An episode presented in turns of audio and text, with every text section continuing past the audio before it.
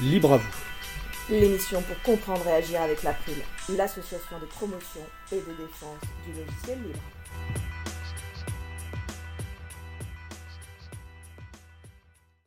Bonjour à toutes, bonjour à tous. Vous êtes sur la radio Cause Commune 93.1 en Ile-de-France et partout ailleurs sur le site cause-commune.fm. La radio dispose d'un web chat, donc n'hésitez pas à utiliser votre navigateur web préféré et rendez-vous sur chat.libre-a-toi.org. J'espère que vous avez passé un bel été, que la rentrée se passe pour le mieux. Soyez les bienvenus pour cette nouvelle édition de Libre à vous, l'émission pour comprendre et agir avec l'April, l'association de promotion et de défense de du logiciel libre. Je suis Frédéric Couchet, délégué général de l'April. Et autour de moi, il y a mes collègues Isabella et Étienne. Donc bonjour Étienne. Bonjour. Donc Étienne Gonu en charge des affaires publiques et Isabella Vanni qui s'occupe de la vie associative et responsable au projet. Bonjour Isabella. Bonjour. Le site web de l'April, c'est april.org, donc april.org.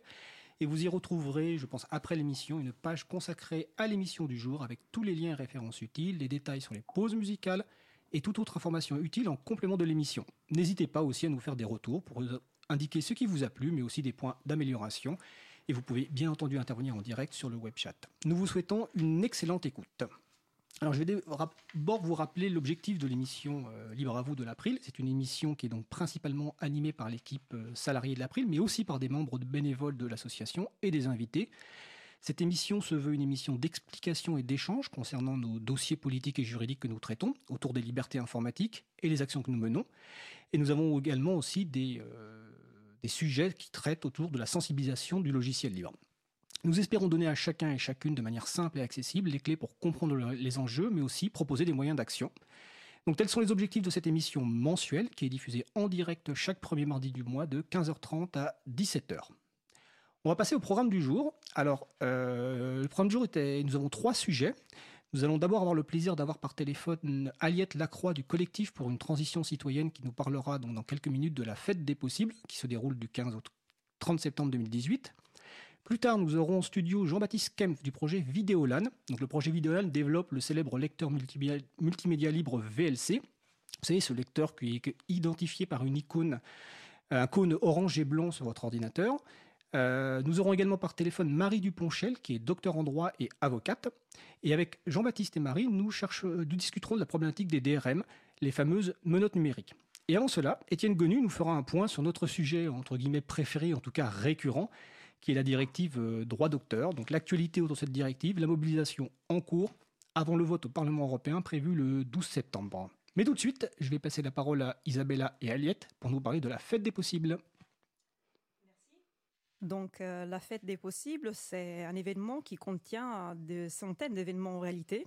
Elle est organisée en France et dans plusieurs pays euh, francophones pour valoriser les initiatives citoyennes locales et montrer des modes de vie et de consommer alternatifs, plus solidaires et plus écologiques. Donc on a, nous avons le plaisir aujourd'hui d'avoir Aliette Lacroix, coordinatrice de la fête possible avec nous, pour en savoir un peu plus euh, sur cet événement. Donc je te laisse la parole. Pourquoi cet événement? Pourquoi Fête des possibles? Euh, Quel est le but que vous proposez avec euh, cette initiative? Merci beaucoup Isabella et merci de me recevoir dans cette émission aujourd'hui. Euh, alors, effectivement, donc bien résumé, la fête des possibles, c'est donc du 15 au 30 septembre un ensemble de rendez-vous, des centaines de rendez-vous qui sont organisés par des personnes qui portent d'ores et déjà des initiatives locales et concrètes pour construire un monde plus juste, plus écolo et plus humain. Euh, l'objectif de la fête des possibles, c'est donc bien de faire découvrir ces initiatives pour que de plus en plus de personnes passent à l'action dans leur vie quotidienne pour intégrer des petites actions euh, que, chacun peut mettre en place pour, euh, pour une vie plus logique plus, et plus humaine. Quand tu dis personnes qui, ont qui font déjà des initiatives locales, tu, tu, entends, tu entends quoi? Des, des, des, citoyens, des associations Oui, c'est ça. L'essentiel des rendez-vous sont organisés par des associations, souvent aussi des collectifs de citoyennes et de citoyens plus informels. Euh, mais l'essentiel est porté par des associations. Il y a également pas mal de coopératives qui sont représentées. Mhm. Euh, donc peut-être pour vous donner quelques exemples de, rendez-vous, il y a par exemple les, les, associations pour le maintien d'une agriculture paysanne, donc les AMAP, qui organisent leurs portes ouvertes à l'occasion de la fête des possibles. On a environ une cinquantaine de rendez-vous de présentation d'AMAT. Pas Il y a mal. beaucoup de projections de films qui sont organisées. Donc pour les, les fans de, de cinéma euh, et de cinéma engagé, il y, aura, il y aura beaucoup de projections un peu partout en France et en Belgique. Mhm. Il y a des ateliers de euh, do-it-yourself et de réparation. Il y a bien sûr des install parties euh, pour ceux qui veulent passer à Linux et qui n'ont pas encore osé franchir le pas. Très bien. Voilà.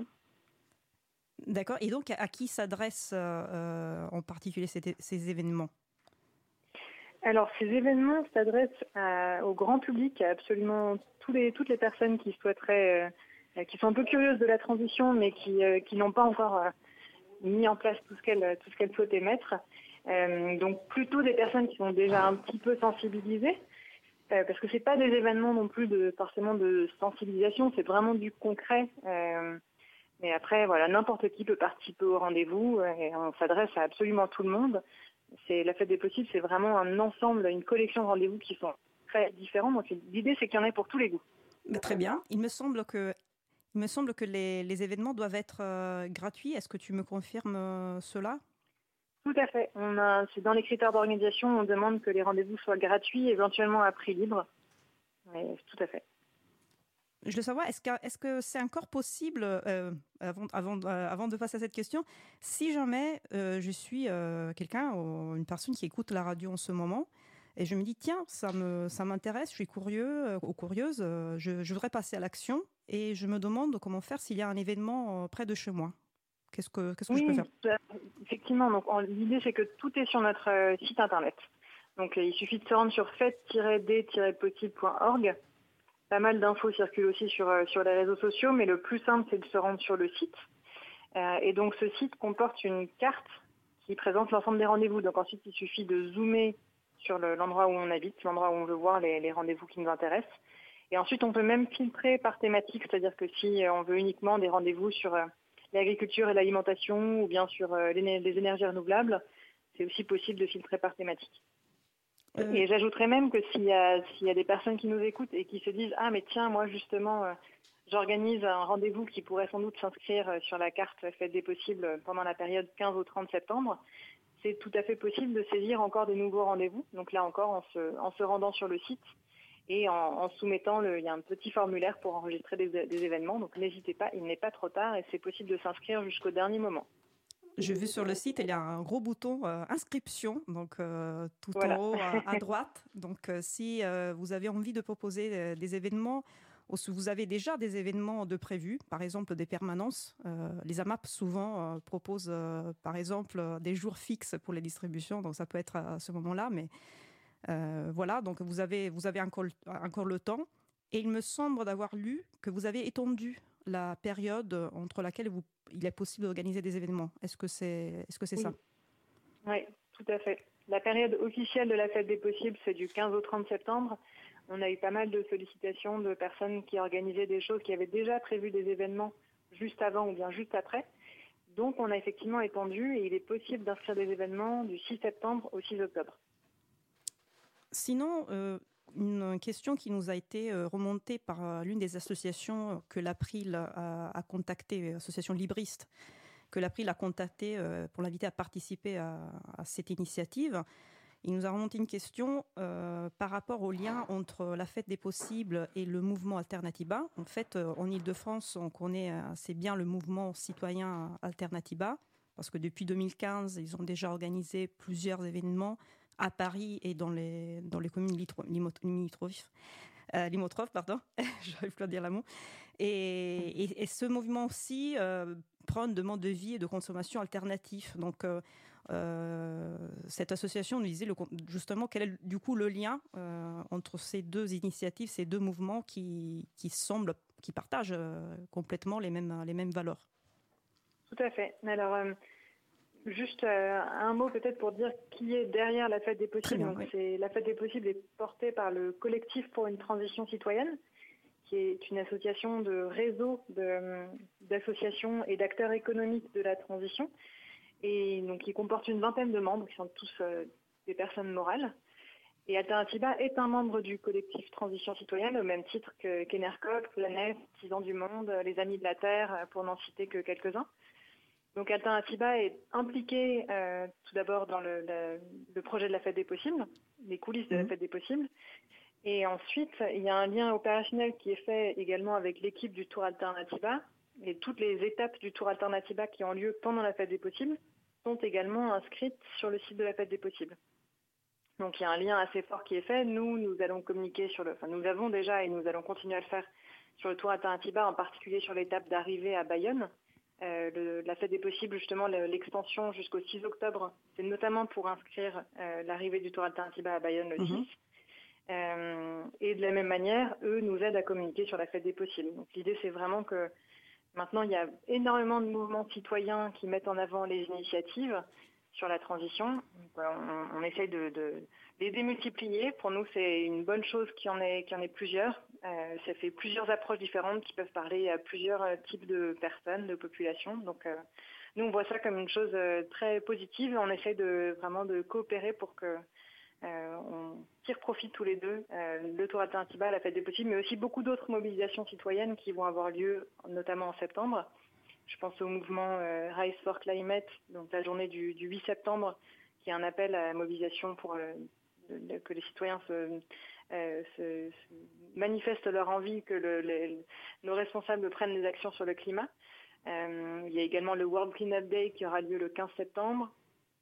Donc voilà, il y a vraiment plusieurs mobilisations citoyennes tout au, long du mois de septembre et on, a l'ambition de, les rassembler dans la fête des possibles.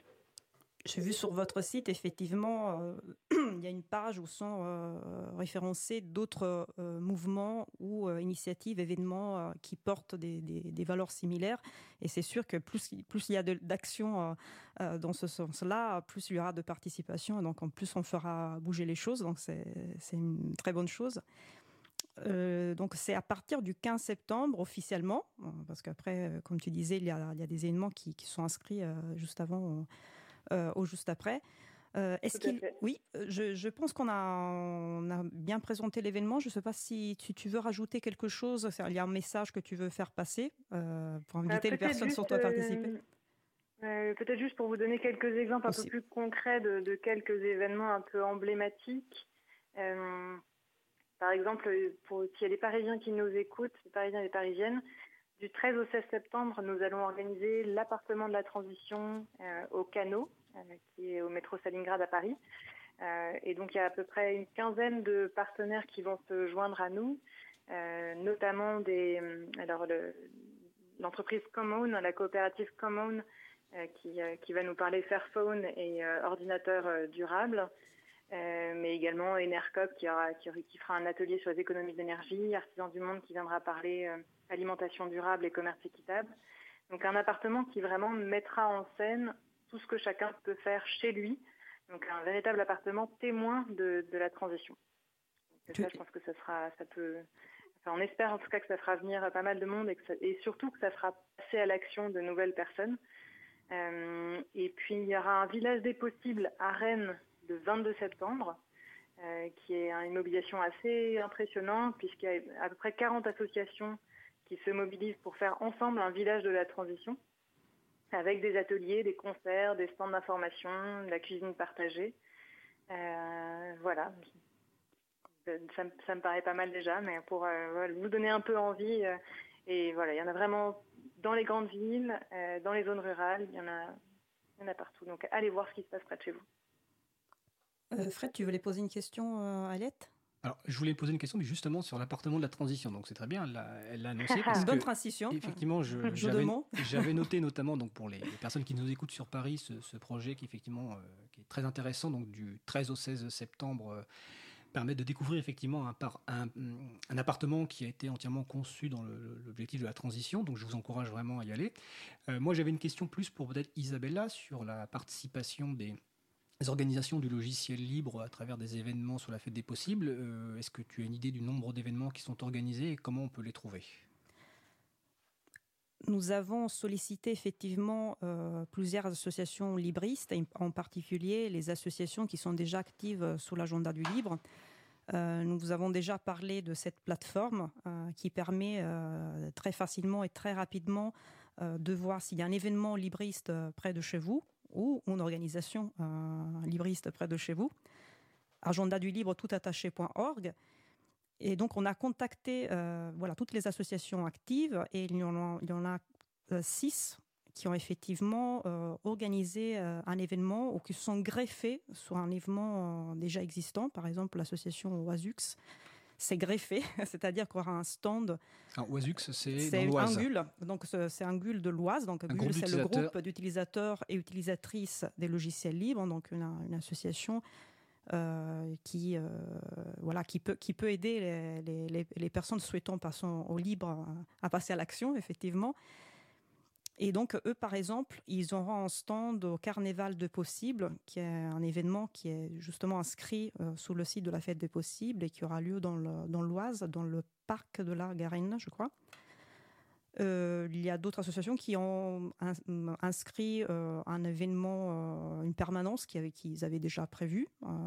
par exemple, l'association Cercle, donc c'est un autre GUL, un autre groupe d'utilisateurs et utilisatrices de logiciels libres à Marseille, donc propose une, une, une install party, plus précisément. Et euh, voilà.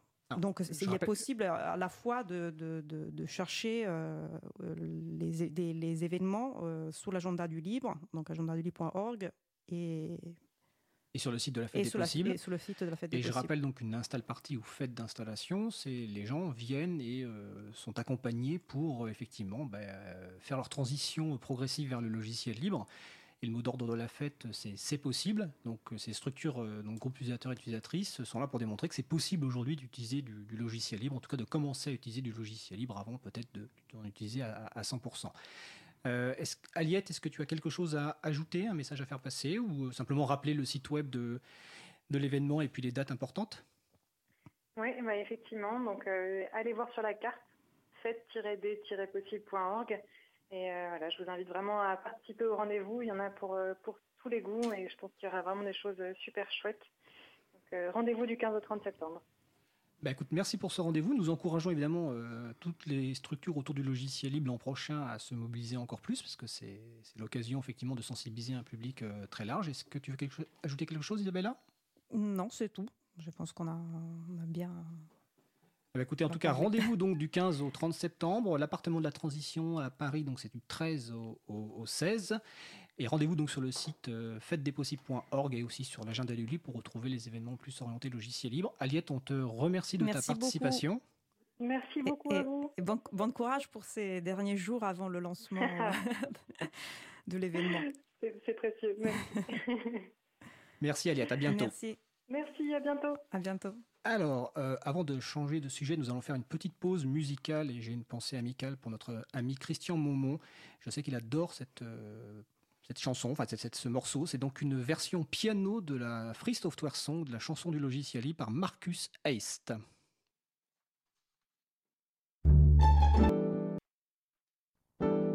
Désolé, le régisseur était en vacances et il sait plus ce qu'il fait.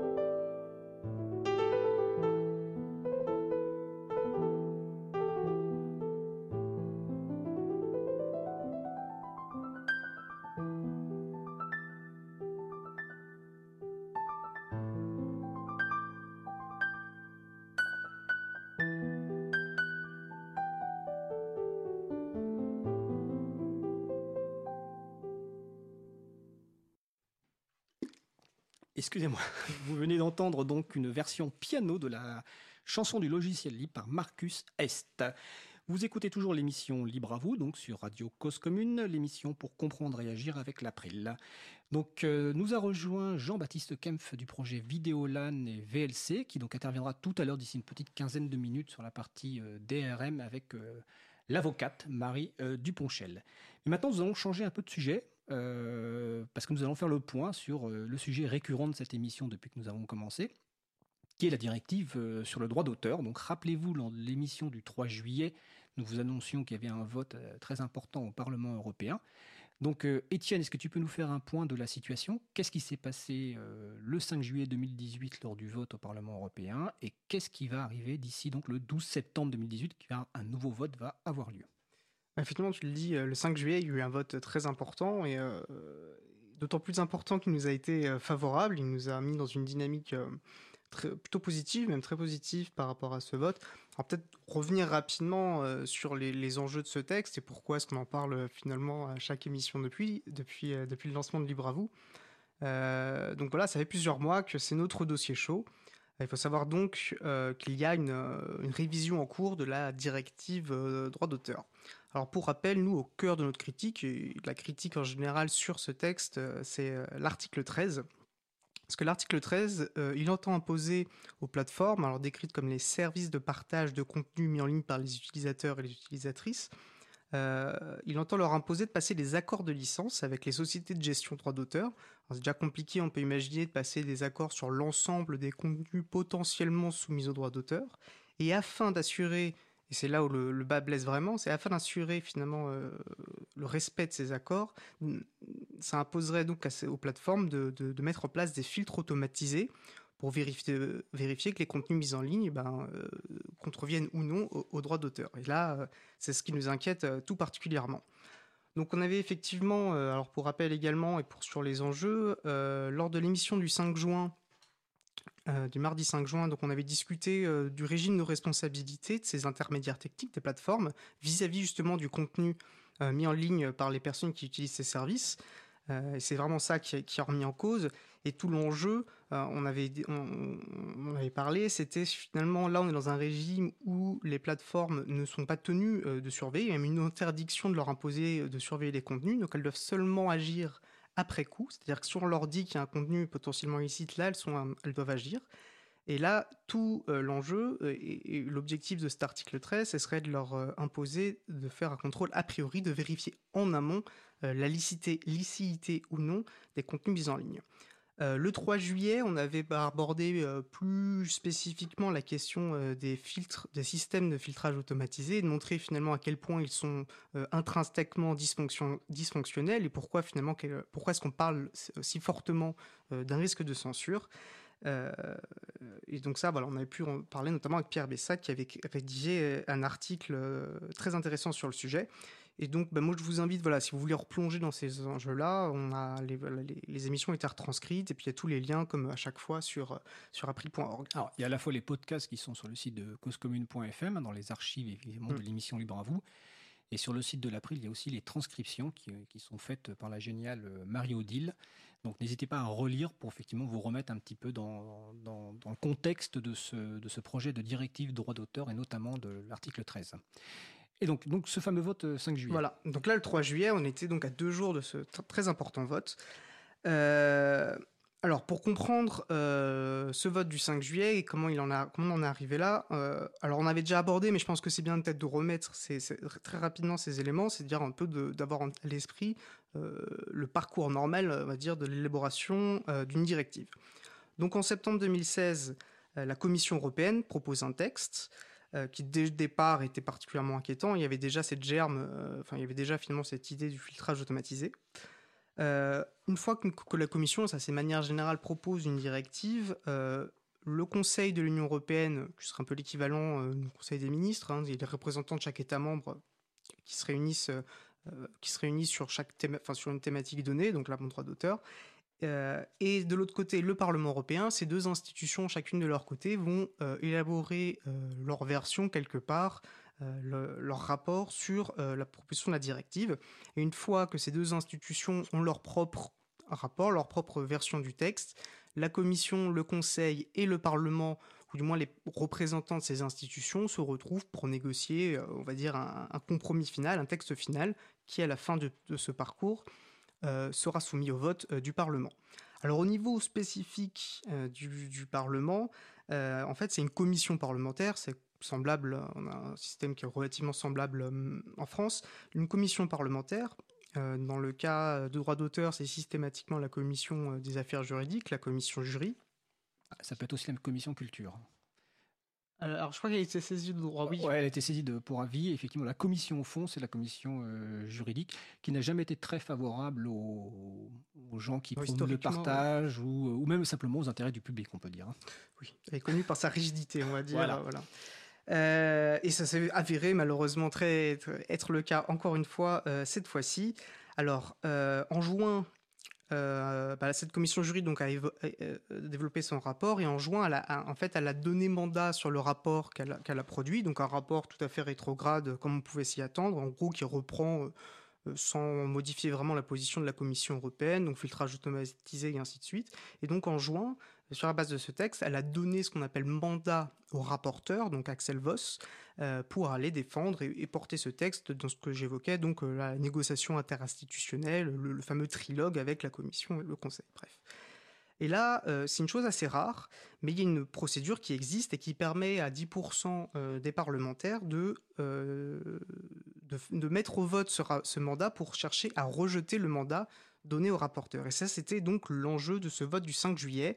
C'était pour les parlementaires réunis dans ce qu'on appelle euh, en plénière, c'est-à-dire l'ensemble des parlementaires ont pu voter pour dire non, on ne vous donne pas mandat pour aller défendre ce texte. Et c'est ça qui s'est passé. Et c'est là, euh, alors c'est très intéressant déjà parce que nous, ça nous met aussi dans une dynamique. Ça permet, et c'est tout l'enjeu, là tu parlais du vote, effectivement la date cruciale du 12 septembre, euh, là, les parlementaires, ça aura donné, euh, bah, ça a ouvert le débat et ça va permettre aux parlementaires vraiment de voter sur le fond du texte, de pouvoir l'amender et de pouvoir, et c'est ça que nous on défend, euh, bah, de voter potentiellement un rejet de l'article 13. Alors, de l'ensemble de la directive car elle contient très très peu d'avancées et surtout des menaces et particulièrement donc nous ce qu'on défend c'est le rejet de l'article 13 et c'est donc l'enjeu du 12 juin. Alors en fait donc en fait, le, signal envoyé par le Parlement européen le, 5 juillet, c'est qu'on veut rediscuter du fond du texte et on ne fait pas, on ne donne pas mandat donc à Axel Voss, euh, le rapporteur de la commission des affaires juridiques, pour aller négocier directement avec la Commission européenne et le Conseil. Donc le Conseil, c'est les gouvernements, le texte final. Il faut bien comprendre effectivement de côté Conseil, ils ont euh, une propre position et effectivement le but après c'est de converger. Donc là, le Parlement européen a envoyé ce signal. Nous, on veut revenir sur le fond pour voir soit si on peut corriger les effets négatifs de, ce texte, et donc c'est les enjeux de, du retour en plénière là, soit carrément ben, rejeter ce texte, qui est toujours possible. L'histoire de d'ailleurs de nos mobilisations le montre, qui a ACTA il y a quelques années a été rejeté, et plus anciennement encore, la volonté de mettre des brevets logiciels, en tout cas de valider les pratiques de l'Office européen des brevets via une directive brevet logiciel, avait été aussi rejetée. Donc là, on revient au fond dans la plénière qui va s'ouvrir dans quelques jours. Tout à fait. Alors il faut quand même dire, alors euh, euh, nous, c'est pour ça aussi qu'on défend spécifiquement, euh, enfin plus fortement et de manière déterminée le rejet de cet article 13, tout en voyant l'intérêt des débats de fond, c'est aussi de se dire que il y a eu beaucoup de tensions dans la préparation de ce texte, notamment avec des positions assez caricaturales, euh, rappelons-nous, des opposants, des, des défenseurs pardon, de l'article 13, hein, qui en gros balayaient d'un revers de la main toutes les critiques qui étaient faites contre, leur, contre l'article 13 comme étant finalement euh, l'action uniquement des GAFAM ou de personnes manipulées par euh, voilà, donc Google euh, et compagnie, donc incapables d'esprit critique, etc. Donc vraiment très cynique et méprisant, hein, on, peut le dire. là, on, et, et donc on a aussi sur donc a cette crispation qui y a autour, et on peut difficilement imaginer qu'on ait suffisamment de temps pour, pour élaborer quelque chose qui soit un texte qui soit équilibré par rapport à la version qui est proposée.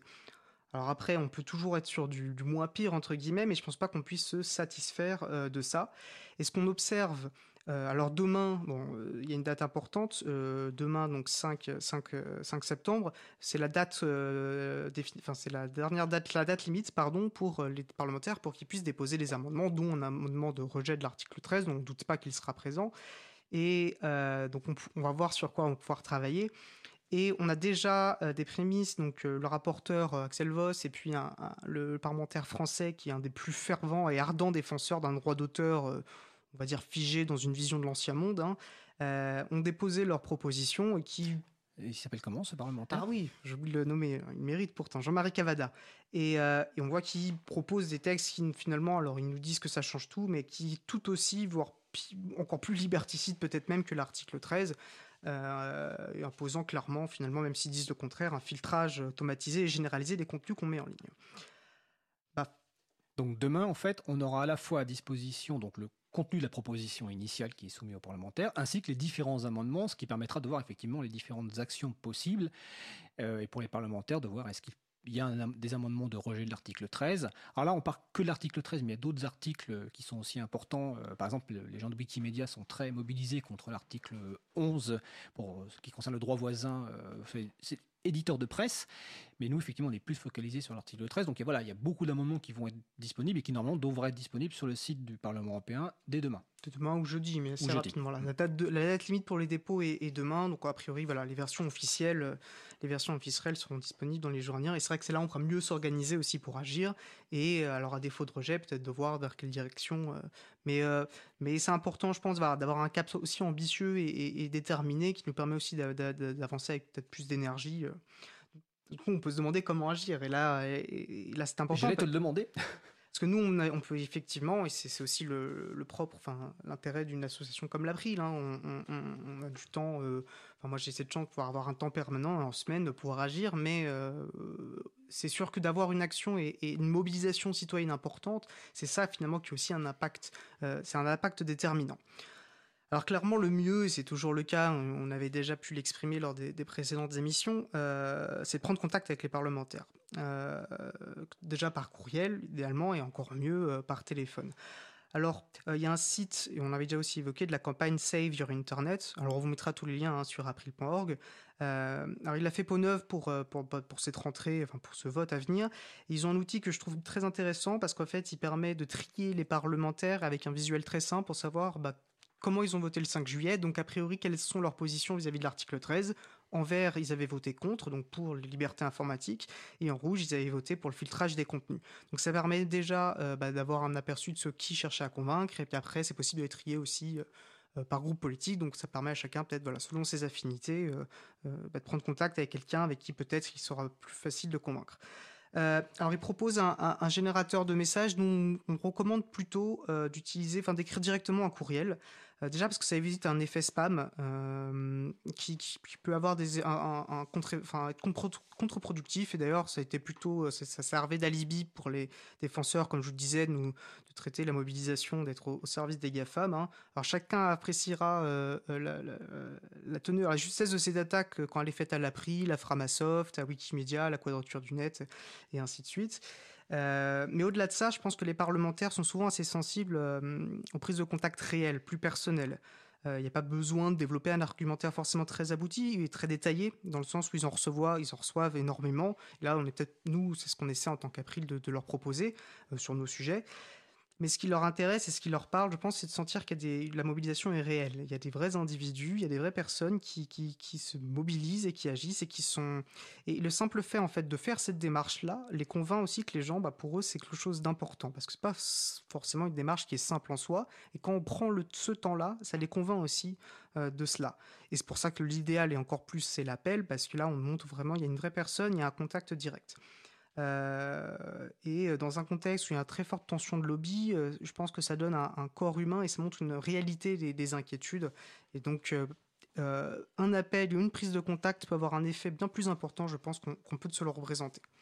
Maintenant, c'est pas, enfin c'est un peu moindre, mais ça garde du sens et ça reste quelque chose de très utile. C'est tout simplement la mobilisation en ligne bah, sur les réseaux sociaux, Mastodon, Twitter, Diaspora. Euh, plutôt Mastodon et Twitter, effectivement, parce qu'ils ont, je pense, en termes de mobilisation, ça permet une visibilité qui n'est pas la même, mais tout relais, ne serait-ce que de l'information, est toujours utile. Alors, il y a différentes manières de faire. On peut peut-être, pareil, on, nous, on a fait une actu euh, vendredi, je crois, voilà, comment agir le 12 septembre, avec le lien sur le site april.org. On détaille différentes manières d'agir. On peut peut-être juste évoquer, euh, bah, alors la campagne Save Your Internet lance ce qu'ils appellent une Action Week. SaveYourInternet.org. .eu. .eu Ah, d'accord. Donc je te demande alors c'est .eu et donc euh, même si le titre du, du, site est en anglais, il est traduit dans différentes langues, dont le français. Euh, pas intégralement, mais, intégralement, mais notamment l'outil où je vous disais pour la sélectionner les parlementaires, euh, là pour le coup est en français effectivement. et donc ils font une, semaine d'action, alors du 4 au 11, le 11 la veille du vote, et chaque jour en fait avec cette idée que chaque jour avec une thématique donnée. Alors aujourd'hui de mémoire, de mémoire c'est c'est pour dédier voilà, aux, défenseurs, aux, défenseurs des droits humains et des libertés informatiques. Donc c'est vrai que ça vise assez largement, mais je pense que c'est pour centrer notamment voilà, sur la liberté d'expression et, les dangers vis-à-vis de ça. Et demain, ils appellent euh, tous les développeurs et développeuses euh, de logiciels, finalement tous ceux qui sont attachés à défendre le logiciel libre, de faire du bruit et, de montrer, voilà, de montrer que, euh, que les gens sont concernés par ça, s'inquiètent de ces sujets-là, et donc de faire du bruit euh, en ligne, donc à utilisation de mots-clés, etc. Mais comme je vous le disais, tout ça est rappelé sur, euh, sur notre actu récente. je pense que vraiment cet angle par jour, ça permet de montrer, c'est ça qui est important, et, ce qu'on défend aussi depuis le début, c'est qu'en fait, il y a une ampleur dans la mobilisation, mais une diversité aussi des personnes qui se mobilisent et des résistances, ce qui montre aussi une diversité des menaces qui sont perçues sur, contre ce texte peut-être juste rappeler que dans tout cela, l'autre consolation, on peut appeler ça, mais euh, il y a une exception, les forges logicielles qui nous, alors c'était mobilisé au début pour ça, donc les, plateformes de création et de partage de, code source pour la création, le développement de logiciels. Euh, de logiciels libres, principalement, libre, c'est ça, voilà. Euh, étaient concernés et donc aurait dû mettre des filtrages sur, en, place. Et euh, bah, par notre action et, celle de d'autres, notamment de la campagne Save Your Code, euh, Save Code Share, pardon, euh, bah, on a obtenu l'exclusion du champ d'application de ce texte, mais c'est parce qu'on a aussi réussi à donner de la visibilité. Donc on peut imaginer d'autres secteurs qui peut-être pas ont peut-être pas eu la, même capacité de mobilisation. Donc c'est pour ça que c'est important de se réunir, d'agir et, de faire du bruit pour, pour dire non, quoi, comme on a fait avec ACTA, comme on a fait avec le brevet logiciel, et, et pas se laisser faire face au vieux monde. Bah, écoute, merci Étienne, je crois que c'est très clair. Donc euh, les deux sites de référence, bah, c'est april.org sur lequel il y a effectivement euh, notre actu et puis il y a, une petite image sur la page d'accueil qui renvoie directement ensuite sur le site de campagne. Donc le site de campagne, donc c'est saveyourinternet.eu, donc euh, dont la partie mobilisation est, disponible en français. on va changer, mais pas totalement de, sujet, parce que on va aborder un sujet qui aurait pu faire l'objet d'ailleurs de débats dans la directive droit d'auteur qui aurait dû même, alors on va pas revenir sur l'historique et notamment euh, l'absence de cette partie-là, mais euh, donc on va parler effectivement euh, DRM. qu'on va bientôt définir, et plus généralement en fait du thème du, contrôle des usages privés considérés comme, bah, légitimes. Hein. donc vous êtes sans doute encore nombreuses et nombreux à utiliser des supports traditionnels des œuvres de l'esprit, par exemple un livre papier. Une fois que vous avez acheté ce livre papier, vous disposez de libertés fondamentales comme celle de le lire comme bon vous semble. Vous pouvez sauter des passages, commencer par la fin, le relire autant de fois que vous voulez, la noter, le prêter. Euh, de même, pour les personnes qui portent des lunettes, et nous sommes deux autour de la table sur trois personnes, euh, on ne vous impose pas quand vous achetez un livre une paire de lunettes avec, avec un prix en plus. On ne vous dit pas vos lunettes que vous avez là, c'est une marque qu'on ne connaît pas, dans laquelle nous n'avons pas confiance. Vous ne pouvez donc pas les utiliser pour lire ce livre, vous devez utiliser nos marques de lunettes à nous dans lesquelles nous avons confiance. Vous exercez donc votre droit à des usages considérés comme la plupart des gens comme légitimes. Et puis dans ce monde traditionnel, ce sont des pratiques qu'on ne peut pas vraiment contrôler. Parce que sinon, pour contrôler votre usage du livre, si on prend cet exemple-là, vous imaginez un agent assermenté de l'éditeur qui apparaîtrait tout d'un coup à votre côté, vous tapoterait l'épaule, là, et vous dirait euh, Non, tu dois commencer ta lecture par le premier chapitre, avec toutes les annonces des prochains livres et les alertes sur les dangers ou pseudo-dangers de la contrefaçon, avant même de commencer la lecture de ton roman. Et puis de la même façon, là, si tu veux relire une deuxième fois le livre, il bah, faut que tu repasses à la caisse. Et pareil, là, tu portes des lunettes, et eh bien non, tu dois prendre pas tes lunettes habituelles, tu dois prendre les lunettes qu'on a vendues avec le livre. Bon, évidemment, c'est un, peu Big Brother. Ce contrôle absolu des usages privés est inimaginable, bien entendu. Ah, sauf qu'il est inimaginable dans le monde traditionnel. Mais en fait, pas pour tout le monde, car certaines personnes, enfin, de très nombreuses personnes et organisations, bah, notamment qui produisent des livres numériques, des DRM ou tout objet numérique, considèrent qu'à partir du moment où techniquement on peut contrôler euh, des usages, même privés, eh bien on va le faire.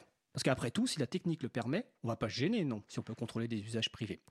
Donc de nos jours, un exemple, quand vous achetez un DVD ou de la musique en ligne, et euh, très généralement, on, alors le on étant le producteur, l'industrie, les industries culturelles, vous impose par exemple de visualiser certaines plages sur le DVD, publicité, On vous impose aussi le choix d'un lecteur multimédia. Vous téléchargez de la musique sur un site, vous devez utiliser le lecteur multimédia qui est fourni avec ce site et pas un autre. Et ce contrôle d'usage se met en place par ce qu'on appelle les DRM, donc on va redéfinir après bien entendu, qui est un outil technique qui contrôle un usage privé, mais aussi surtout par leur protection juridique. Et donc c'est de cette informatique qu'on appelle déloyale dont il va être question avec euh, nos invités. Donc, euh, on va commencer par la personne qui est au téléphone pour être sûr qu'elle est bien avec nous. Donc, Marie euh, Duponchel, maître même Marie Duponchel, est-ce que tu es avec nous? Est-ce que tu peux te présenter en quelques mots, s'il te plaît? Oui, bonjour Fred. bonjour, merci beaucoup pour l'invitation. Alors moi, euh, j'ai travaillé pendant plusieurs mois à l'April. J'ai eu ce plaisir-là de travailler, euh, de travailler à tes côtés. J'ai également travaillé aussi euh, dans d'autres associations du logiciel libre, en particulier sur le domaine de la protection via les DRM à l'époque, donc en 2010, 2011, 2012, où c'était un vrai enjeu et une vraie problématique. Voilà. Et aujourd'hui, donc, je suis avocat et j'ai travaillé, j'ai donc édité un livre suite à ma thèse sur le droit à l'interopérabilité. Je pense qu'on aura l'occasion d'en reparler aussi et sur ce problème du régime juridique des DRM. Alors exactement, nous en reparlerons. Donc ta thèse est intitulée, intitulée Le droit à l'interopérabilité, étude de droit de la consommation. Alors effectivement, c'est l'un des mots euh, sans doute les plus compliqués. C'est un bon exercice de, diction. On essaiera d'expliciter ces termes qui sont euh, que tout le monde ne comprend pas forcément, même parmi ceux qui pensent le, comprendre, comme certains euh, experts juridiques. Mais c'est effectivement un mot important. et quand tu disais que tu avais participé outre l'April à d'autres associations du Libre, il y avait évidemment l'association Vidéolan. Donc nous avons l'énorme plaisir aussi d'avoir euh, Jean-Baptiste Kempf de Vidéolan. Est-ce que tu peux te présenter Jean-Baptiste? Ouais, bonjour, euh, merci de m'avoir euh, invité. Donc je m'appelle Jean-Baptiste Kempf, je suis un Parisien depuis très longtemps et je suis un geek et je bosse sur VLC depuis 2004-2005, depuis longtemps. Et j'ai commencé à travailler sur le projet VLC et Vidéolan avant que ce soit une association. Et j'ai créé l'association en 2008 et depuis je gère le projet. Et euh, maintenant, j'ai créé une euh, entreprise pour justement pérenniser euh, des solutions open source autour du multimédia, autour de VLC la, société s'appelle Video Labs et c'est pour promouvoir des solutions bah, même libres, hein, parce que après tout on est en France, on peut employer le terme logiciel libre. Je sais bien que tu préfères le terme open source. Alors je, euh, préfère pas, j'ai juste cette très mauvaise habitude parce que je parle jamais en français. Donc euh, moi je j'explique de, enfin je dis ça de façon interchangeable parce qu'en anglais c'est vrai, hein, c'est un, un, terme qui est pas très bon parce que l'anglais est limité là-dessus. Mais non, euh, nous dans dans l'association et dans l'entreprise on fait que du logiciel libre et que du code PLF. Et quand tu parlais de. Alors, copyleft, c'est une des licences, effectivement, du logiciel libre. On ne va pas rentrer dans ces détails-là aujourd'hui. Ça sera l'occasion d'une, sans doute d'une émission un jour. Euh, euh, alors, j'ai, oublié ma question. Ah non, quand tu me disais que tu étais un geek, en fait, dans le sens, là, développeur vraiment de ah logiciel libre, informaticien. Euh. Moi, moi, je suis tombé dedans, en fait, assez tôt et j'ai toujours voulu être développeur. Euh, je me retrouve, euh, je me retrouve un peu président euh, de l'association et j'ai créé la boîte peut-être parce que j'étais le moins bon des développeurs et donc il fallait bien quelqu'un qui fasse les tâches administratives. mais c'est vrai que moi c'est ça qui m'amuse et surtout je travaille sur des projets avec Videolan et VLC qui sont des projets qui sont utilisés par le plus grand nombre. Donc je fais pas. ce qui nous amuse, c'est de travailler pour les utilisateurs et d'avoir des, millions d'utilisateurs et pas de faire comme beaucoup aujourd'hui on a dans le libre et l'open source justement des serveurs, des solutions qui sont au niveau du serveur. Nous, qui on travaille pour le grand public. On est une association pour le grand public. Alors d'ailleurs, euh, la deuxième question, ça va être effectivement de, présenter un peu plus en détail, euh, rapidement cependant, euh, à la fois VLC, l'association Vidolan, mais je vais quand même rappeler que la plupart des gens ignorent que le que l'outil qu'ils utilisent sur leur ordinateur, qui est représenté par un cône orange et, blanc, est déjà un logiciel libre, donc VLC, et que c'est sans doute peut-être le logiciel libre français ou l'un des plus téléchargé au monde. Je ne connais pas les statistiques, mais c'est absolument effarant de voir ce nombre de téléchargements. Enfin, c'est un très très gros succès. Euh, ouais, en fait, il euh, n'y a pas de doute. En fait, c'est non seulement le logiciel libre français le plus utilisé au monde, mais c'est aussi le logiciel français le plus utilisé au monde. Euh, on parle de 350 à 500 millions d'utilisateurs. dans le libre, il n'y a que Firefox au-dessus, hein. ça c'est clair. Euh, ou peut-être le noyau Linux, mais, est-ce que, mais en tout cas, en tant qu'utilisation euh, d'application, euh, c'est clairement des plus, logiciels les plus gros. Et c'est intéressant qu'on parle de droit d'auteur et de DRM. Une des raisons, en fait, justement, pourquoi c'est un, un, des logiciels qui a été créé en Europe, c'est justement parce que le, la, le, le, droit français et le droit européen est beaucoup plus, ou en tout cas était beaucoup plus cool sur la propriété intellectuelle, notamment au niveau des brevets, que le droit américain ou le droit asiatique. Ah, est-ce que tu peux juste expliquer en quelques mots ce que fait VLC concrètement? Donc VLC, c'est un lecteur multimédia. Euh, aujourd'hui, euh, c'est peut-être un, peu moins, un peu moins problématique, mais pendant très longtemps, c'était très difficile de lire des fichiers. Il y avait plein de formats. Et euh, pour chacun de ces formats, il fallait installer des codecs, installer plein de. C'est quoi un codec? Un codec, c'est en fait l'algorithme de compression et de décompression. Parce qu'en fait, pour vous donner une idée, une, si jamais on ne compressait pas en fait la vidéo, on chaque seconde de, de, vidéo en fait aurait besoin de quasiment un DVD. Donc on pourrait regarder un film, on ne pourrait pas avoir 2000 euh, DVD pour regarder son film. Donc en fait, on compresse, on détruit un peu l'image, et comme votre œil, il n'est pas, pas génial, bah, il y voit que du feu. Euh, et donc, euh, en fait, ce qui se passe, c'est qu'à l'origine, on avait des petits logiciels qui étaient des lecteurs, et on installait plein de plugins, des codecs, et, mm, pour lire les vidéos. Et même si la plupart de ces lecteurs étaient libres, en fait, la plupart du travail, il est fait dans ces plugins, et ces plugins, ils ne sont pas ouverts. Euh, donc VLC, ça a été le premier à justement arriver avec des codecs et à rendre simple. Donc en fait, VLC, l'idée c'était, c'est d'ailleurs la blague aujourd'hui, c'est VLC, ça sait tout ouvrir. Euh, ça pourrait même ouvrir des VHS. Euh, bon, c'est pas exactement vrai, mais c'est vrai que VLC, les gens l'utilisent parce que ça marche. et ça, c'est vraiment un bon point. C'est pas les gens. Donc c'est cool parce que les gens utilisent parce que c'est bien et pas parce que c'est libre. Oui, c'est le premier argument. Je me souviens de ma voisine qui me dit j'ai un problème avec une vidéo que j'arrive pas à ouvrir avec mon lecteur sur Windows. Euh, qu'est-ce que tu me conseilles? Je lui dis bah, écoute, installe VLC. elle était ravie, effectivement. C'est la preuve par l'exemple que ça marche, effectivement. Le souci, c'est que euh, bah, en fait, les gens ils savent pas que c'est libre. Donc, pour temps, ça serait bien qu'on on essaye, hein, mais euh, quand on fait des statistiques, c'est moins de 0,01% des gens qui viennent sur notre site qui savent ce que c'est le logiciel libre. Euh, donc ça, c'est vraiment, c'est vraiment gênant. Mais en tout cas, ça montre que quand on apporte quelque chose qui est bien et qui fonctionne bien, euh, les gens, ils aiment. Alors, Là, il y a beaucoup plus de monde qui vont savoir que c'est un logiciel libre. En tout cas, toutes les personnes qui écoutent euh, l'émission le sauront. Et effectivement, c'est une grosse ignorance du côté libre, effectivement, de, VLC. Alors, après cette petite présentation, donc, on va demander à, Marie de nous faire. Alors, c'est un peu le, point difficile, hein, mais après tout, tu tu es spécialiste du sujet, de nous faire une définition ou présentation succincte de la notion de, bah, DRM. Euh, qu'est-ce qu'un DRM euh, Marie? Pour l'instant, on va rester euh, très simple sur la définition parce que c'est vraiment ça fait partie des problèmes, hein, le, problème de la définition des DRM. Moi, je le définirais en fait tout simplement comme un système technique en fait qui permet à un détenteur de droit, on va parler là, je vais peut-être dire un gros même, mais droit de propriété intellectuelle de spécifier en fait ce que vous pouvez faire avec le contenu euh, objet du droit de propriété intellectuelle. Est-ce que je peux copier ma vidéo? Est-ce que je peux la transmettre? Est-ce que je peux la sauvegarder? Est-ce que je peux l'ouvrir sur mon ordinateur, sur mon smartphone, sur ma tablette? Voilà, c'est donc un petit logiciel qui vous dit concrètement ce que vous pouvez en faire. Alors, euh, tout à fait, c'est une présentation euh, tout à fait claire. DRM, donc ça vient de l'anglais, donc euh, Digital Right Management. Alors je n'ai pas du tout l'accent de, Jean-Baptiste. Donc, c'est pour ça que je lui laisse. Euh, moi aussi, mais bon, finalement, je, l'ai fait. Donc, dans cette notion, il y a de, gestion des droits, il y a deux choses. Il y a l'information sur les droits et puis la gestion des droits. Effectivement, et donc là, effectivement, ce que tu expliques, c'est que les, DRM aujourd'hui sont avant tout des, des outils de gestion des droits par effectivement les titulaires de droit, euh, qui mettent en place effectivement via cet outil technique euh, bah, un contrôle de, des usages, vu qu'ils décident eux-mêmes de fait des droits qu'ils accordent euh, au public. Est-ce que vas-y.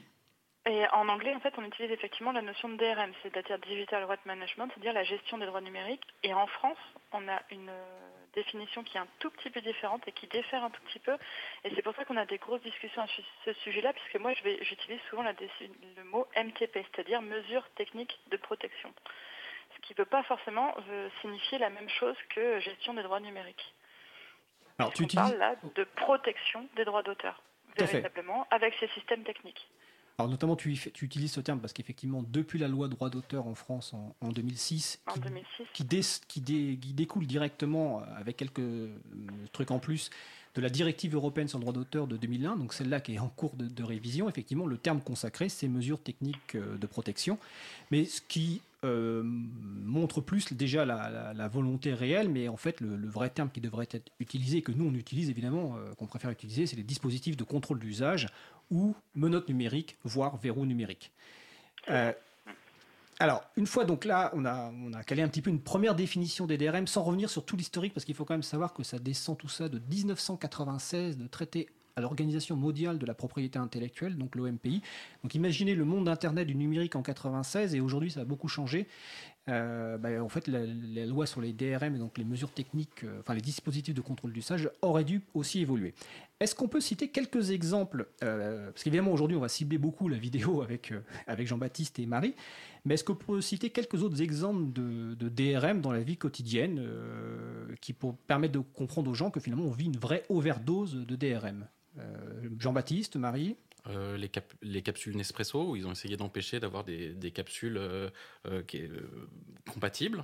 Aujourd'hui, il ne faut pas acheter Nespresso pour d'autres raisons, notamment écologiques, mais c'était vachement pratique, ça c'est vrai. Et ils sont arrivés, ils ont essayé de vous empêcher, empêcher Monoprix et tout ça, de faire des capsules beaucoup moins chères.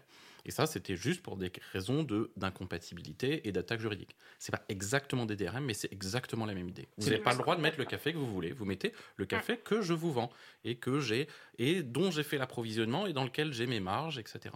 Marie, vas-y. On avait aussi l'exemple dans les imprimantes, on a eu pendant très longtemps en fait des petits systèmes qui vous disaient bah, si vous mettez pas la euh, cartouche imprimante de ma marque, votre, votre imprimante ne marchera plus c'est à la limite des mesures techniques de protection, mais ça montre que c'est la même problématique et c'est exactement la même logique en fait.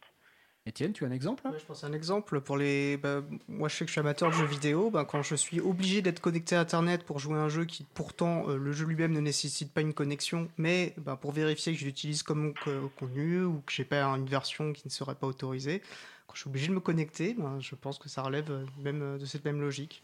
Et, moi, je pense que l'exemple que tu donnais tout à l'heure avec des lunettes qui se brouillent quand tu lis un bouquin, euh, ça fait rigoler aujourd'hui. C'est dans 20 ans, c'est carrément possible.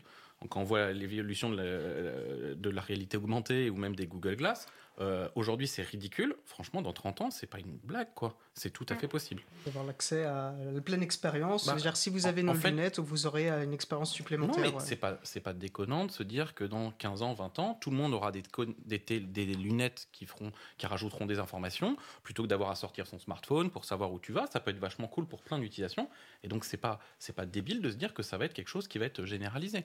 Et donc, à ce moment-là, bah oui, mais non, euh, vous n'avez pas le droit de passer par là, vous n'avez pas le droit. Donc, il y, y a des possibilités euh, euh, vraiment gênantes.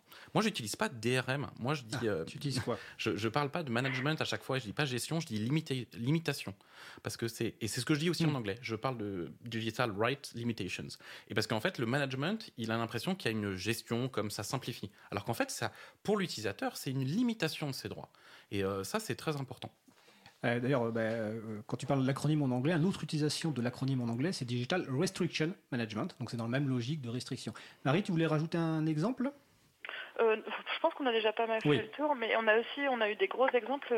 ils sont en train de revenir dessus, mais dans les livres numériques ça a été vraiment un des secteurs où ils ont, ils, ont utilisé à outrance euh, les DRM et ils se sont rendus compte de leurs bêtises. Euh, ils sont en train de faire machine arrière complètement. Quoi. Alors c'est notamment un sujet qu'on abordera dans... Euh, je précise d'ailleurs que c'est une première émission sur les DRM parce que comme vous allez le comprendre, c'est un large champ.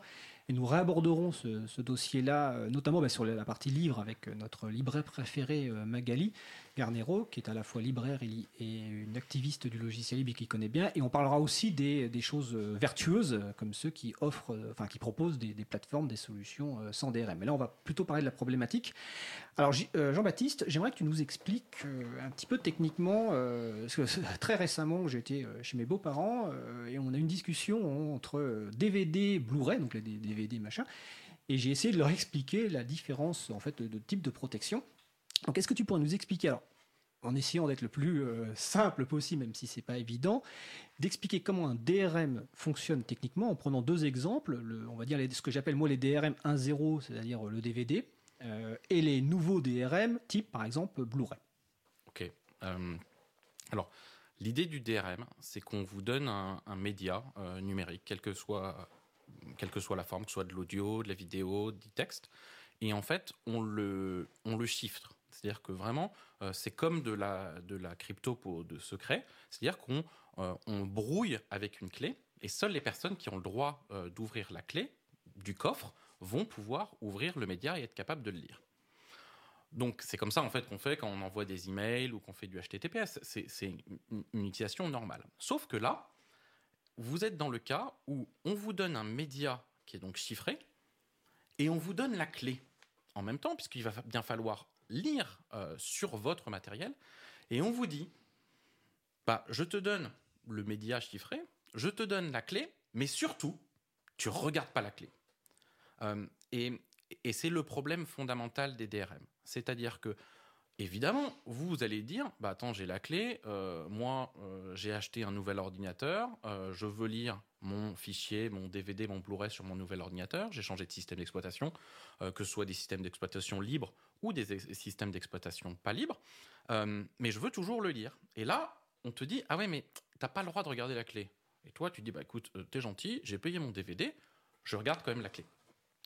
Et en fait, ce, donc déjà, par, conception, en fait, c'est quelque chose qui est complètement, complètement euh, cassé et même conceptuellement faux euh, et qui ne peut pas fonctionner. Et donc la seule façon pour que les gens qui veulent que vous regardez pas votre clé euh, arrivent à, leur, à leur fin, c'est qu'en fait, ils vont mettre des choses dans votre ordinateur que vous ne contrôlez pas. Et donc, en fait, arrive tout ce qu'on appelle l'informatique déloyale, où en fait, il se passe des choses sur votre ordinateur, que ce soit euh, de l'espionnage, euh, tout ce que vous pouvez euh, faire, et c'est une partie de l'ordinateur qui ne répond pas à vous. C'est-à-dire, et c'est maintenant même dans les microprocesseurs, et, le but principal de ça, c'est de gérer les, les problèmes de DRM. Et donc ça, c'est un, glissement qui est gravissime parce que, je vais dire un peu en rigolant, là on parle que de DRM, c'est pas très grave c'est juste des DVD et des Blu-ray, mais ça veut dire qu'on se met à avoir des parties sur les, vos ordinateurs que vous ne contrôlez plus. Et là, après, on parle de, des, affaires Snowden, on parle euh, des problématiques de, liberté fondamentale et on parle de, politique. Et à partir du moment où vous ne contrôlez plus votre ordinateur alors que vous faites tout sur un ordinateur aujourd'hui, euh, on, a un glissement qui est très grave. Et en fait, euh, les industries, parce que c'est bien un problème d'industrie culturelle, entre guillemets culturelle, pousse en fait à avoir de l'informatique que vous contrôlez plus et où vous êtes contrôlé par votre machine. Et ça, c'est très grave pour plein d'autres raisons. Alors, pour répondre, en fait, il n'y a pas vraiment les deux générations, c'est pas vraiment ça. Le DVD, en fait, il y a une clé par disque, et dès que vous avez la clé, en fait, une clé fondamentale, ça marche pour tout le monde. La partie, ce que j'appelle Blu-ray, c'est la version 1.1, euh, quoi. C'est en fait la clé, elle dépend du lecteur et du disque et du logiciel qui lit la version 2 des DRM, c'est pas celle-là. La version 2 des DRM, c'est celle où tout se fait en ligne. C'est-à-dire que euh, dès que vous achetez euh, un, film que vous euh, sur Amazon, sur Netflix, etc., en fait, vous ne l'achetez pas, vous le louez. Et tout ce système-là, en fait, n'est fonctionnel que au bon vouloir des gens qui, et des plateformes. Alors, effectivement, tu, as raison de me corriger sur la, numérotation des, DRM, mais l'idée que j'en retiens, et ce que j'ai aussi essayé d'expliquer effectivement aux gens avec qui j'en discutais, c'est qu'à l'époque des DVD, bah, techniquement, c'était des DRM qui étaient faciles à comprendre et à contourner, et donc euh, ça n'a pas posé de problème technique, notamment à, VLC, pour pouvoir lire des DVD euh, sur des systèmes libres, parce que effectivement, ce n'était pas prévu par euh, ces industries culturelles à la base, mais que plus les DRM s'améliorent, plus ça devient compliqué, même si en fait, techniquement, on le sait, tout ce qu'un être humain est capable de mettre en place va être cassé par un autre être humain, mais ça devient quand même de plus en plus compliqué. Ah, ça c'est clair. Euh, on parle euh, le chiffrement au niveau de DVD, c'est une blague. Euh, c'est-à-dire que votre téléphone le casse en une seconde. le chiffrement sur les Blu-ray, on parle du, chiffrement de qualité militaire des années 2010. Quoi. On, parle vraiment de choses très très compliquées, très difficiles à casser. mais en fait, et, en fait, il faut bien que les gens comprennent euh, l'important des DRM, c'est pas d'empêcher la copie. Donc, et ça, c'est le gros mensonge que, que, les gens essayent, ne comprennent pas. Et tous les hommes politiques, en fait, ressortent, ils pensent que c'est du digital right management. C'est vraiment pour contrôler le droit d'auteur. Et en fait, ça n'est pas le cas. Pourquoi? Si jamais les DRM fonctionnaient, bah, on pas, euh, n'aurait pas tout euh, disponible, en fait, sur les sites de piratage. Or, la, moindre chose qui passe à la télé, dans la à peu près entre 20 minutes et une demi-heure, c'est sur The Pirate Bay, sur plein d'autres sites. Donc, tous les contenus sont disponibles en fait euh, sur des sites de piratage. Et donc, c'est bien que bah, leur système de protection n'est pas efficace et fonctionne pas. Et ce qui est marrant, c'est que le, terme français, c'est mesures de technique euh, protection, et il y a efficace dans la loi. C'est pas efficace. Oui, mais en fait, leur but, ça n'est pas d'empêcher le piratage. Leur but, c'est de contrôler la chaîne de distribution. Et là, même quand on en parle, la plupart des hommes politiques qui votent ces lois ne comprennent pas ça. Le but, c'est que votre café, vous l'achetiez chez Nespresso, qu'il a acheté chez son grossiste, qu'il a acheté dans toute la chaîne sur laquelle il a récupéré de l'argent à tous les niveaux. Vous, vous, vous voyez bien au cinéma, c'est toujours les mêmes distributeurs, c'est toujours les mêmes, il y a trois ou quatre majors, euh, et l'important c'est que quand vous achetiez votre lecteur de, Blu-ray, vous achetiez à Sony qui a payé sa patente à leur pote de Dolby, qui a payé sa patente à leur pote de, Universal. Et le but, c'est d'éviter qu'il y ait d'autres canaux de distribution qu'ils ne contrôlent pas, sur lesquels il pourrait avoir du, de la concurrence. Parce que quand on voit qu'on doit acheter ou louer pour 24 heures un film HD à 17 euros, c'est une blague. Et en fait, il n'y a aucune concurrence parce qu'en fait, ils contrôlent l'ensemble de la chaîne de distribution et ils empêchent qu'il y ait le moindre, euh, industrie culturelle qui ne soit pas contrôlée par eux. Alors, c'est extrêmement clair. Euh, et on, a aussi quand même compris effectivement bah, euh, que la technique a ses limites malgré tout. Et donc, en fait, euh, les promoteurs de ces solutions d'informatique déloyale, en fait, outre le fait de pousser les DRM, à un moment se sont dit, bah oui, mais les DRM, il y a des limites, on va donc euh, mettre une protection juridique interdisant le contournement des DRM. Alors là, je, fais appel à Maître euh, Duponchel, qui a suivi ce dossier de près. Est-ce que tu peux nous faire un petit point justement sur cette protection juridique, et je mets des guillemets évidemment, des DRM c'était très intéressant ce que JB euh, a, exposé, puisque c'est vraiment euh, ce qu'il faut comprendre, c'est l'esprit dans lequel a été mis en place le système des DRM et le système juridique des DRM qui, l'entoure. Concrètement, euh, on s'est très vite rendu compte, enfin tu l'as dit Fred, le régime juridique c'est 1996, donc il n'y avait pas l'Internet grand public comme on l'a aujourd'hui. On a traité international, deux traités internationaux en 1996 au niveau de l'Organisation mondiale de la propriété intellectuelle. On a une directive en, 2001, la directive EECD, et on a un texte en 2006 qui est la loi d'AFSI, la loi sur les droits d'auteur et les droits voisins concrètement, on s'est très vite rendu compte que, euh, bah, comme dans beaucoup de textes juridiques, euh, la loi euh, est là, mais la performance technique et la performance des geeks est là aussi. Et dès qu'il y a un DRM, eh bien, il y a la technique à côté qui permet de, entre guillemets, hein, je mets bien de craquer le système de DRM.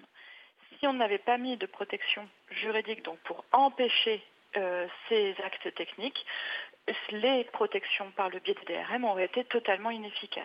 C'est vraiment, euh, vraiment cet enjeu-là, et c'est vraiment ça euh, qui a été mis en avant quand on a commencé à discuter d'une protection juridique du DRM. Concrètement, ça veut dire quoi? Ça veut dire vous n'avez pas le droit de toucher au DRM, même si vous savez le faire. Et quel que soit l'usage finalement, même si c'est un usage légitime. Alors c'est là où euh, il y a eu des grosses discussions, c'est que euh, on a mis en avant et ça a été mis en avant dans, toutes les discussions à toutes les différentes phases 96, 2001 et 2006, c'est vous nous mettez des protections techniques, effectivement, pour empêcher les violations du droit d'auteur et des droits voisins, mais ces protections techniques peuvent empêcher certains droits légitimes pour les particuliers. Je pense, euh, et ça va parler à tout le monde tout de suite, c'est ce qu'on appelle le droit à la copie privée. C'est-à-dire qu'aujourd'hui, tout le monde a le droit, quand il achète un, enfin quand il a un contenu numérique, il a droit à ce qu'on appelle une copie privée, c'est-à-dire qu'il a le droit de garder pour lui de faire un usage pour lui et de le transférer sur le support de son choix. Sauf que si vous mettez un obstacle technique comme le DRM, vous ne pouvez pas faire la copie privée, puisque concrètement, il y a un, logiciel sur votre film qui vous empêche de faire la copie privée. Et donc certains se sont dit, bah, si, on a un obstacle technique, je vais le casser. Et le problème sera réglé. Voilà, c'est cette problématique-là qui s'est passée, qu'on a eue, et euh, on a décidé d'empêcher euh, le craquage des DRM.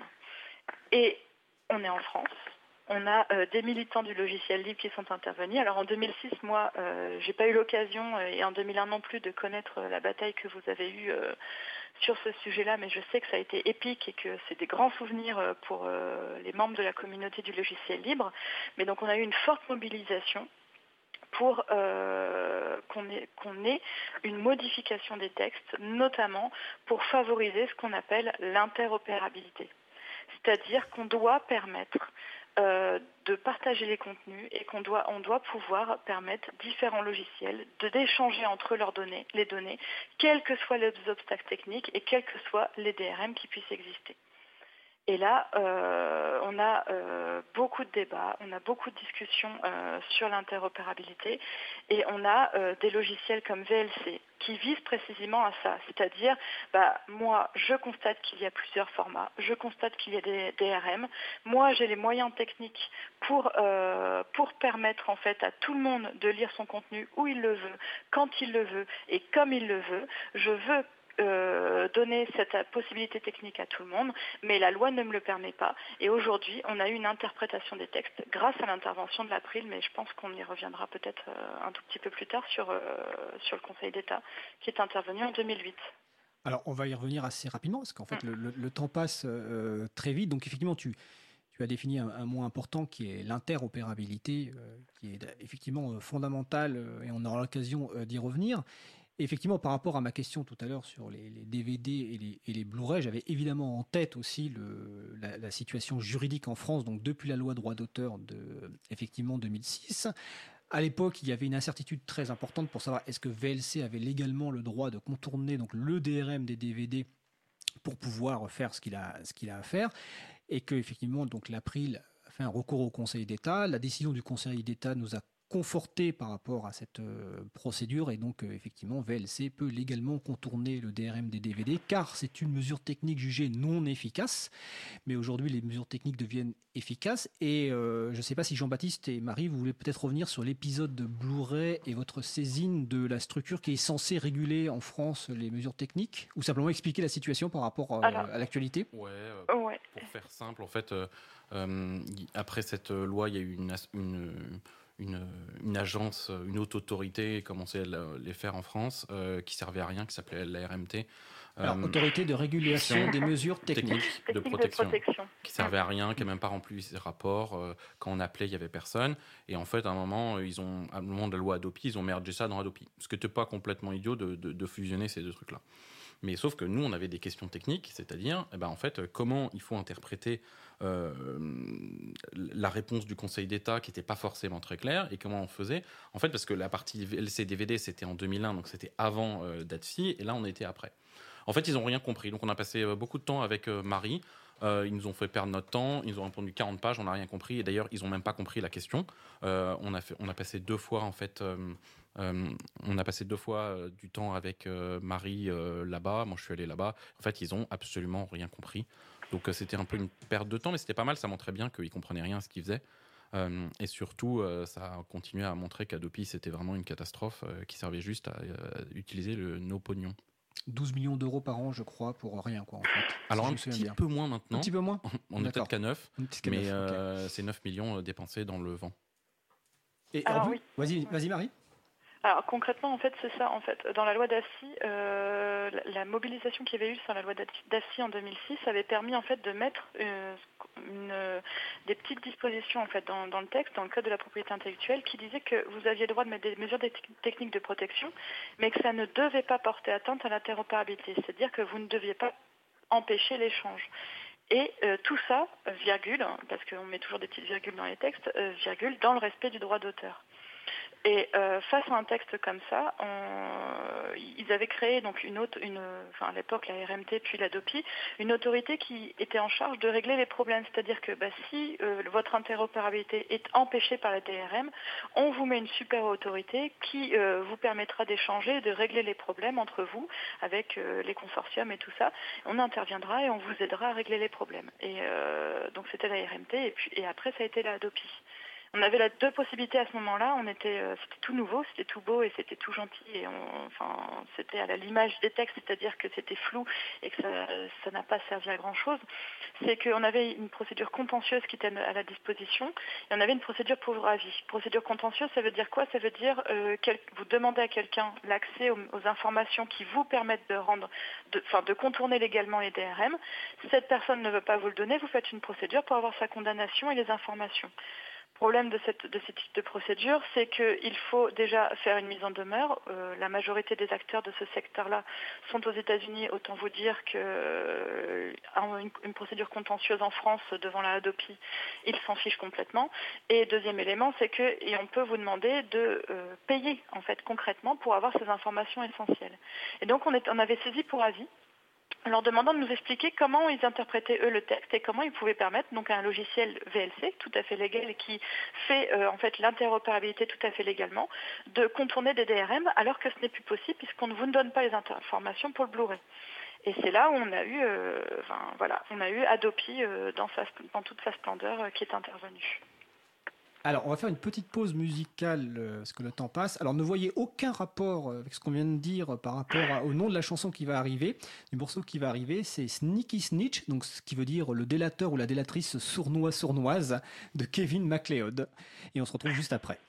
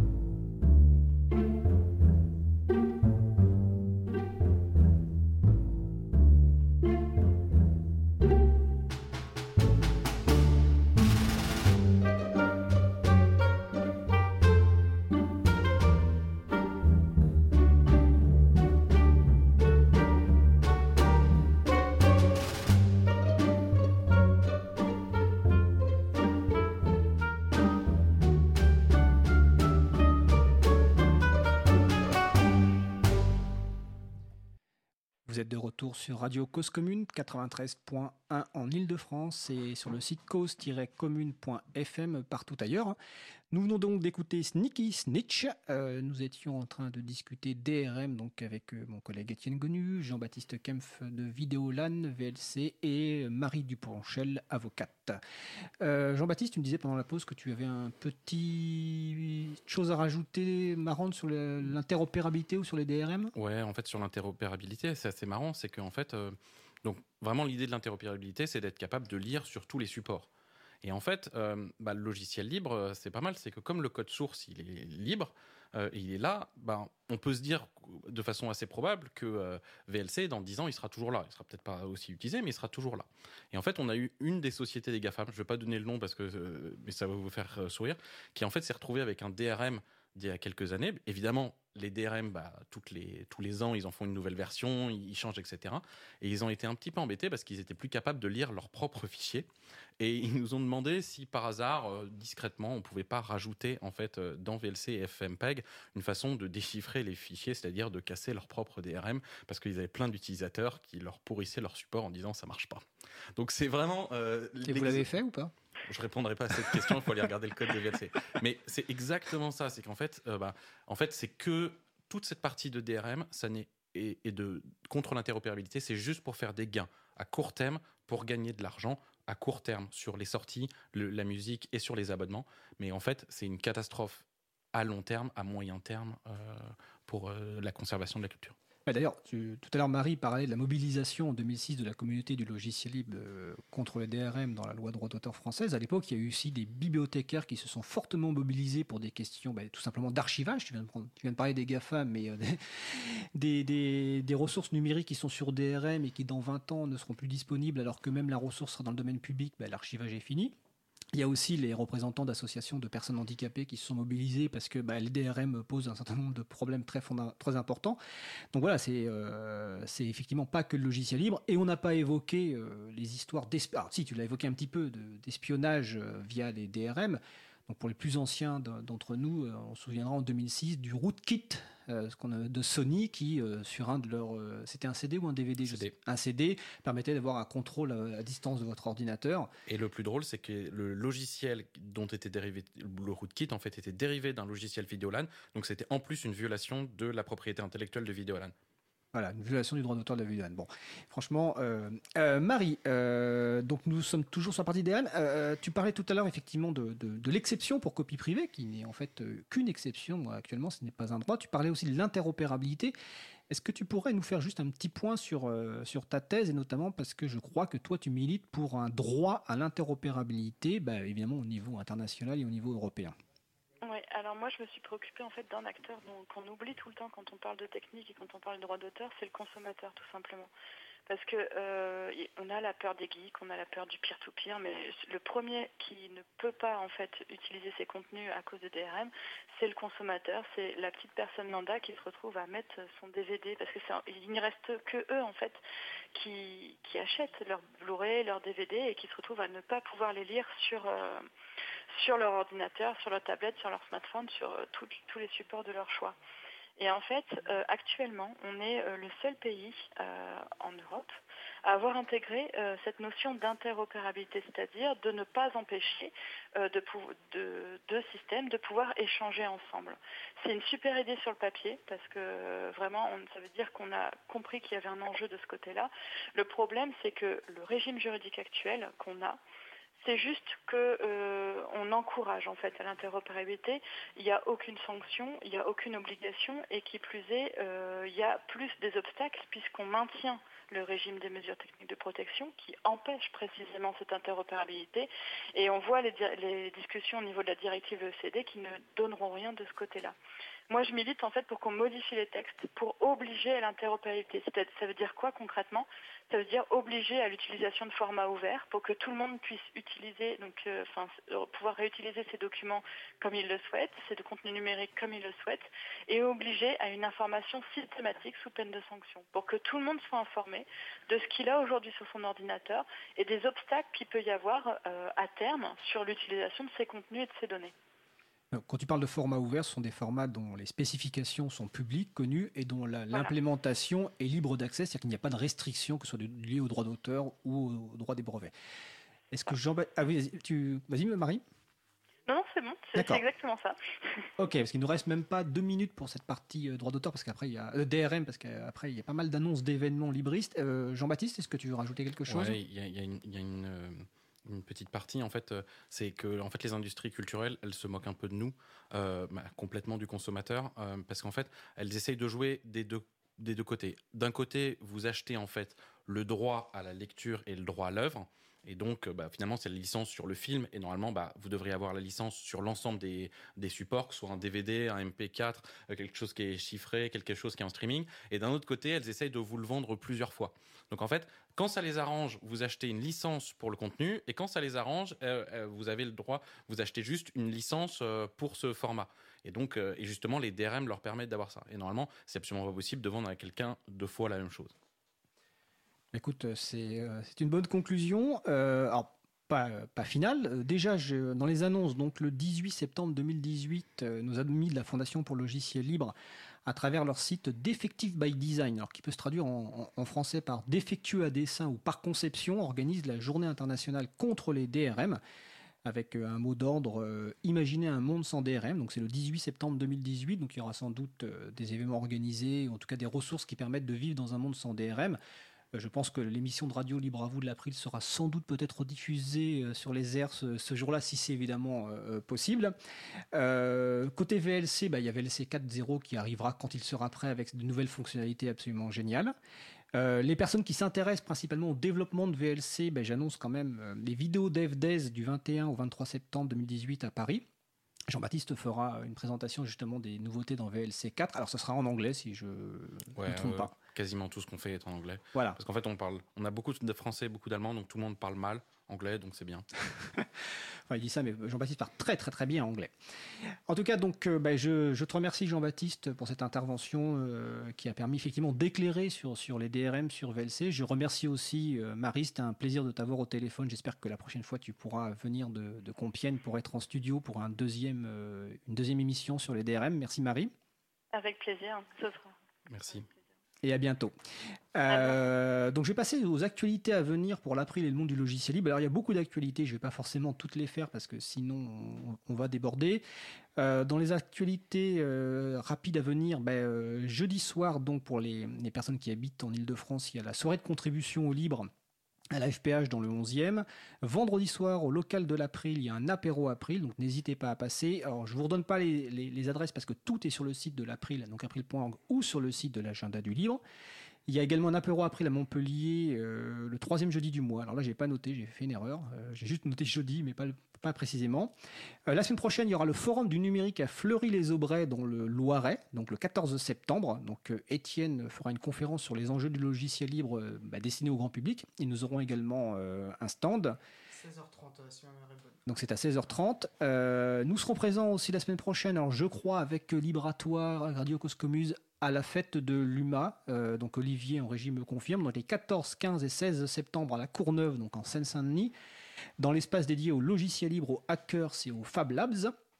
Évidemment, la fête des possibles, euh, nous avons une présentation tout à l'heure par Aliette Lacroix du 15 au 30 septembre 2018.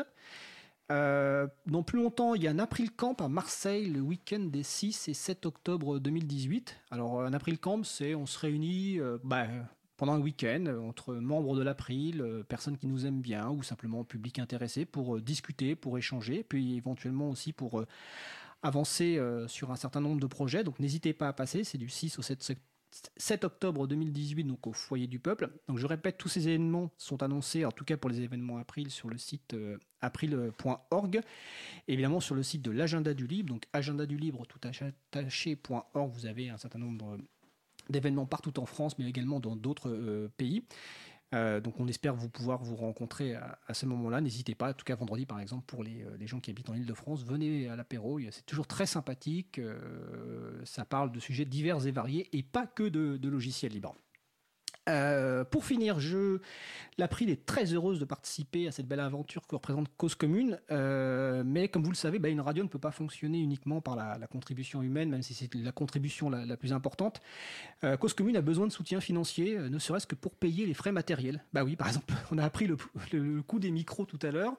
il y a le studio, la diffusion sur la bande FM, les serveurs. Donc nous vous encourageons à aider la radio en faisant un don donc sur le site cause-commune.fm, donc soit un don ponctuel, ou encore mieux si vous le pouvez un don récurrent. Donc j'ai parfaitement conscience que les, appels à, à, soutien financier sont légion en ce moment, mais je crois franchement que cette aventure mérite d'être soutenue et pas uniquement parce qu'on y participe, hein, parce que c'est vraiment une belle aventure. Donc n'hésitez pas à faire un don. Donc je répète, cause-commune.fm, il y a un petit cœur, vous cliquez dessus, ou si dans le menu euh, faire un don, je suppose.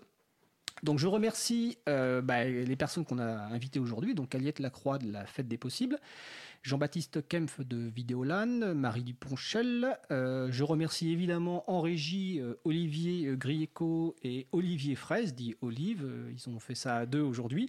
J'en profite pour d'ailleurs annoncer, comme je vois Olive, que la prochaine Ubuntu partie, c'est 1er décembre. Non, alors vas-y, corrige-moi. Euh, 8-9 décembre. 8-9 décembre, donc à La Villette, euh, à Paris. C'est ça. Ubuntu Party. Donc notre prochaine émission à nous sera diffusée donc euh, mardi euh, 2 octobre 2018, donc à 15h30. Euh, nous parlerons a priori de collectivité, collectivité locale, logiciel libre et données publiques. Notamment, il y a un article de la loi dite Le Maire de 2016 qui rentre en application sur les données publiques en octobre euh, 2018. Donc nous parlerons sans doute de ce sujet-là. Euh, bah, notre émission se termine. Euh, vous retrouverez donc sur notre site web april.org euh, une page avec toutes les références utiles, ainsi que sur le site évidemment de la radio. Euh, assez rapidement, le podcast sera disponible, donc vous pourrez réécouter. Marie-Odile et le groupe Transcription nous en feront une transcription, donc vous pourrez lire. N'hésitez pas à nous faire des retours, à vous, nous indiquer ce qui vous a plu, des points d'amélioration. N'hésitez pas à nous suggérer des, musiques libres, parce que visiblement, les pauses musicales du jour ont été appréciées, mais ben, on a besoin de plus en plus de, références. Euh, nous vous souhaitons à toutes et tous de passer une belle journée. On se retrouve donc le 2 octobre 2018. D'ici là, portez-vous bien. Et nous nous, quittons comme d'habitude avec Washington de Realaz.